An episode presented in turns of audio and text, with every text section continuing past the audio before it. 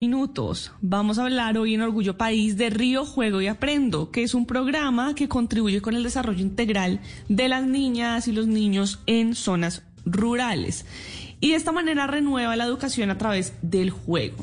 Y el proyecto va a contribuir con el desarrollo integral de más de 12 mil niñas y niños desde la gestación hasta los 8 años. Inicialmente este proyecto se desarrolla en el departamento de Caquetá y fortalece las capacidades de los educadores, líderes educativos y de tomadores de decisión para promover el aprendizaje a través del juego.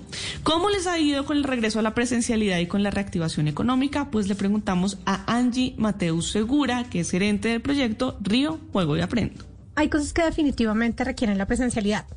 Por ejemplo, conocer de primera mano la realidad territorial, las carreteras, las instituciones educativas, los hogares comunitarios, hablar con los profes. El regreso a la presencialidad ha facilitado muchísimo los procesos, la articulación con las secretarías de educación y, por supuesto, con la regional del ICBF.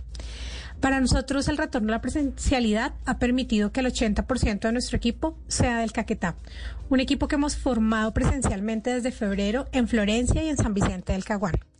Estamos apoyando la reactivación económica del departamento mediante la generación de empleo, donde 59 facilitadores pedagógicos y talleristas, que son quienes van a acompañar a los más de 750 maestros que están en nuestro modelo de formación y acompañamiento, son del Caquetá, son personas que seleccionamos y que están allá en Caquetá en su día a día son del Caquetá. Y es que Caquetá fue elegido como escenario ideal para la implementación del plan piloto de Río Juego y Aprendo, gracias a la extensión geográfica y a la riqueza natural y diversidad de la población de ese departamento.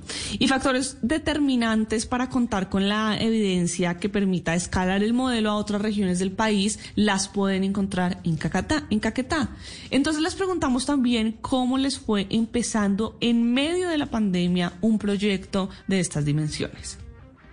Pues mira, este es un proyecto a tres años que inició en el año 2021.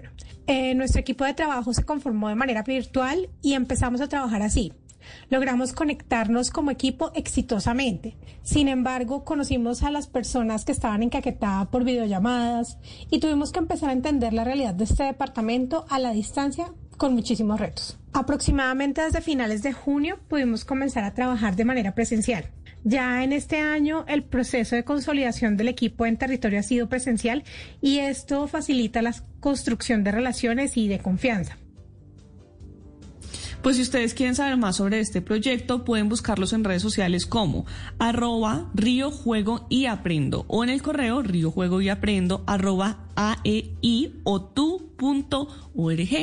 Y si usted que nos está escuchando quiere contarnos su historia de su emprendimiento, si tiene una pequeña o una mediana empresa, pues puede escribirme en mis redes sociales, estoy como arroba male estupinan. Así podemos contar su historia, podemos tejer redes de apoyo y entre todos ayudamos a construir un mejor país.